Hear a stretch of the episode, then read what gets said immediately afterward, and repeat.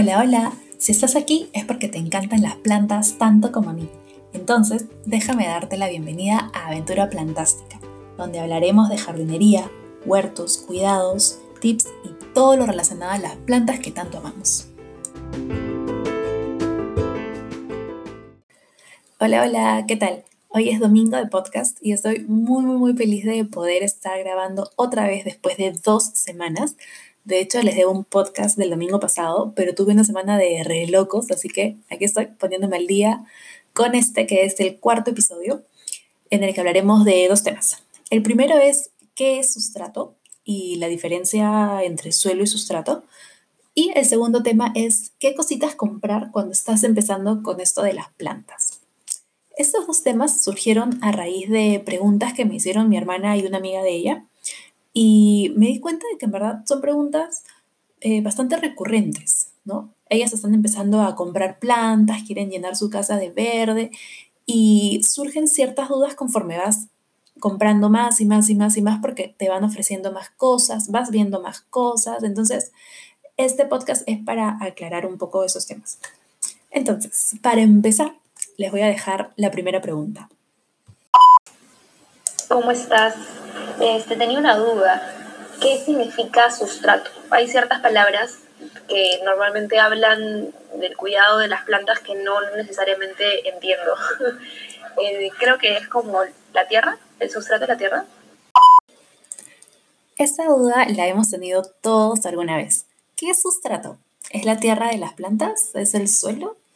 Entonces, aprovechando la pregunta, eh, quiero también darle un enfoque a la diferencia entre sustrato y suelo, porque muchas veces se genera esta confusión, ya que ambos términos pueden significar ahí lo mismo a grosso modo, pero hay diferencias técnicas, ¿no? Por llamarlas de alguna manera. Lo primero que yo hago es siempre buscar las definiciones en la RAE, como para hacerlo más detalladito. Entonces se las voy a leer.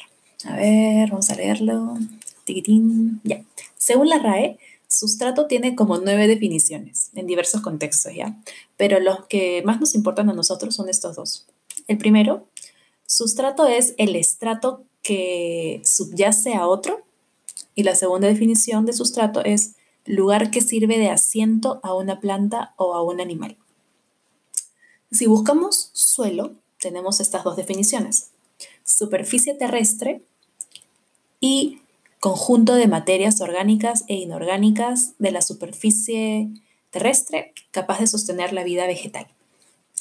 Entonces, según estas definiciones, tenemos que tanto el sustrato como el suelo sirven como medio de crecimiento para una planta.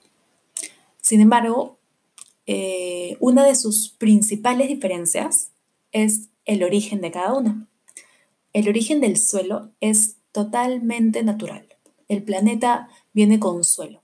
Es un recurso natural que ha existido desde siempre y todos caminamos sobre él, vivimos sobre él, trabajamos, hacemos todo sobre él. Da igual si tenemos o no plantas, usamos el suelo para caminar, para vivir. Por otro lado, cuando hablamos de sustratos en la jardinería, nos referimos a una mezcla de varios materiales. Estos materiales pueden ser de origen natural o de origen sintético y van a existir mil combinaciones. ¿no? Hay, sustratos eh, más ricos en, humus, hay sustratos más ricos en musgo. Las combinaciones para hacer este sustrato van a ir acorde a las necesidades de las plantas. Mm, en resumen, podría decirse que sustrato es todo lo que viene embolsado. Otra diferencia es dónde se usa. El suelo, al ser eh, una superficie sobre la que todos estamos, se usa, por decirlo así, eh, al aire libre, en el campo, en el bosque. Cada planta que está sembrada en estos espacios usa directamente el suelo. El sustrato, no. El sustrato se usa sobre todo en macetas o en algún tipo de contenedor. Otra diferencia eh, son los nutrientes. Mm, el suelo siempre, siempre le va a dar nutriente a la planta. Puede darle en mayor cantidad o en menor cantidad, pero siempre le va a dar. El sustrato no necesariamente. ¿Por qué? Hay sustratos que sí sirven para dar nutrientes, pero hay sustratos que solo sirven para darle soporte a la raíz, para darle agua y mantenerla viva. Nada más, no le va a dar ningún otro nutriente. Esto, este ejemplo puede ser em, eh, cuando le ponen acerrín a las plantas en los viveros. Ahí, o sea, el acerrín no le da ningún nutriente a la planta, simplemente le da agua y le da contención, ¿no? Para que no se chorree la raíz. Otro ejemplo son las piedritas que les ponemos a los vasitos con, con bambús. Ya, hacen función de un sustrato que solo hace, eh, que solo decora y soporta la plantita para que no se vaya de costado. Una cuarta diferencia, eh, y también muy importante, es la forma de trabajo. Esta diferencia es básica porque de esto depende el tipo de planta que vamos a sembrar.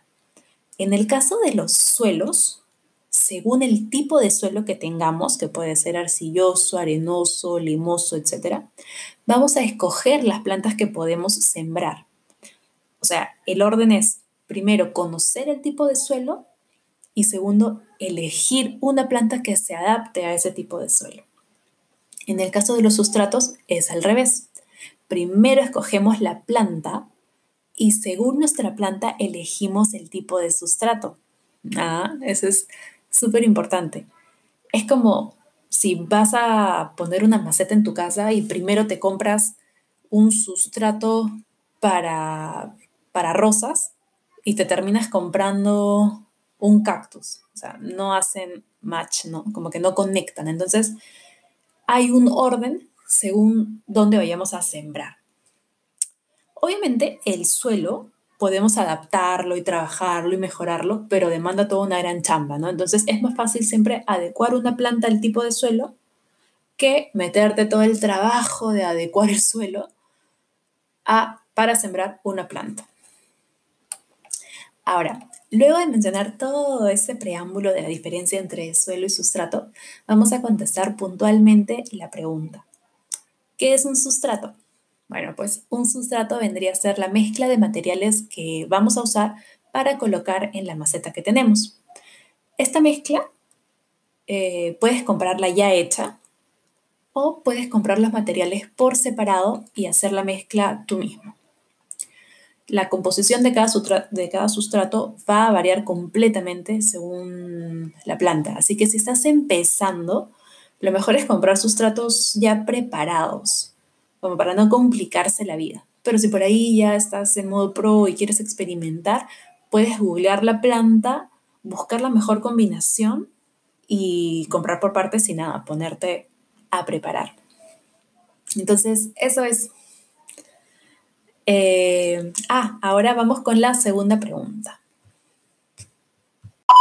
Tengo esta duda. Me he comprado unas nuevas plantas, pero junto a mi pedido me compré humus pero también salían otras opciones como tierra preparada, fertilizante. ¿Cuáles son las diferencias y cuáles son las que tengo que comprar cuando adquiero una nueva planta? Gracias. Para responder un poco esta pregunta, en un podcast anterior yo había comentado que lo mejor al momento de comprar una planta era cambiarle de tierra o al menos mejorarla, ya que en el vivero suelen tenerlas en sustratos muy pobres. Entonces, eh, como dije hace un ratito, podían comprar los sustratos ya listos o si van a comprar diversos tipos de planta, eh, pueden comprar las cosas por separado e ir haciendo las mezclas poco a poco. En este caso, si van a comprar poco a poco las cosas, hay seis materiales básicos que deberían tener en casa. Eh, el primero es un buen drenante, que puede ser arcilla expandida, puede ser carbón o pueden ser piedras. Ojo, el carbón no es el carbón de la parrilla, es un carbón vegetal especial. Este drenante, este elemento drenante, no puede faltar porque es la capa que va abajo y va a impedir que se encharque el agua y por ende se termine pudriendo la planta. Entonces es básico. Puedes elegir uno de los tres. Eh, el segundo material importante es la tierra de chacra, que es el relleno de la maceta, básicamente, ¿no? Es, es tierra tal cual a la que vamos a ir mejorando con todos estos componentes. Es económica, entonces es una buena opción para los principiantes, ¿no? Eh, una tercera opción es el compost, que es un abono orgánico y ayuda mucho a la recuperación de suelos o sustratos pobres. Mm, el compost se obtiene por la descomposición de materia orgánica. Eh, se puede hacer compost en casa o puedes comprarla de frente, ya hecha, ¿no? Luego está el número cuatro, que sería humus. El humus es un fertilizante orgánico y además es ecológico que se obtiene gracias a la descomposición hecha por las lombrices. Todos sabemos que el humus es la popó de las lombrices, en otras palabras, y este, ayuda un montón a las plantas, a que puedan enraizarse, a que crezcan, a fertilizarlas. O sea, es, es muy bueno. Luego tenemos el musgo o fibra de coco, que nos va a servir para retener la humedad en el sustrato. Y bueno, esa es la lista de las cinco cositas básicas.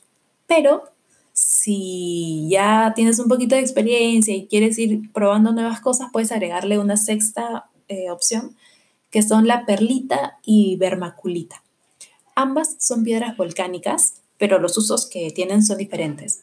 La, eh, la perlita añade drenaje, le da ligereza a la tierra y airea un poco el sustrato, mientras que la vermaculita es más porosa y ayuda a retener más humedad. Ojo que no todas las plantas necesitan estas cosas. Va a depender mucho de la planta que tengan. Por ejemplo, eh, la vermaculita se puede usar en plantas tropicales porque son plantas que queremos que retengan humedad sin que se encharquen, ¿no? Sin estar regando tanto, la, la vermaculita va a ser, va a retener la humedad y poco a poco la va a ir soltando. En el caso de la perlita, es sobre todo para plantas que queremos que drenan mejor y no necesitan tanta agua como pueden ser los cactus o suculentas. Entonces, va a depender mucho de la planta que tengamos. Eh, cuando vayan a un vivero o cuando vayan a las tiendas este, de construcción que venden, que venden estos materiales, van a encontrar mil, mil, mil productos más. Hay muchísimas combinaciones, hay muchísimos productos. De hecho, ahorita está como que está creciendo em, le están tomando más importancia a vender estos productos, entonces van a haber mil combinaciones. Pero estos son los seis básicos que yo recomiendo. No son muy caros. Este, y bueno, también van a encontrar los fertilizantes líquidos, los fertilizantes sintéticos. Ya, esos dos yo no los recomiendo mucho, este, porque a veces cuando sueles tener los fertilizantes líquidos que funcionan con atomizador, suele irse de las manos y uno termina echando de más y quemas a la planta y, no. Lo mejor es probar siempre lo más natural que se pueda.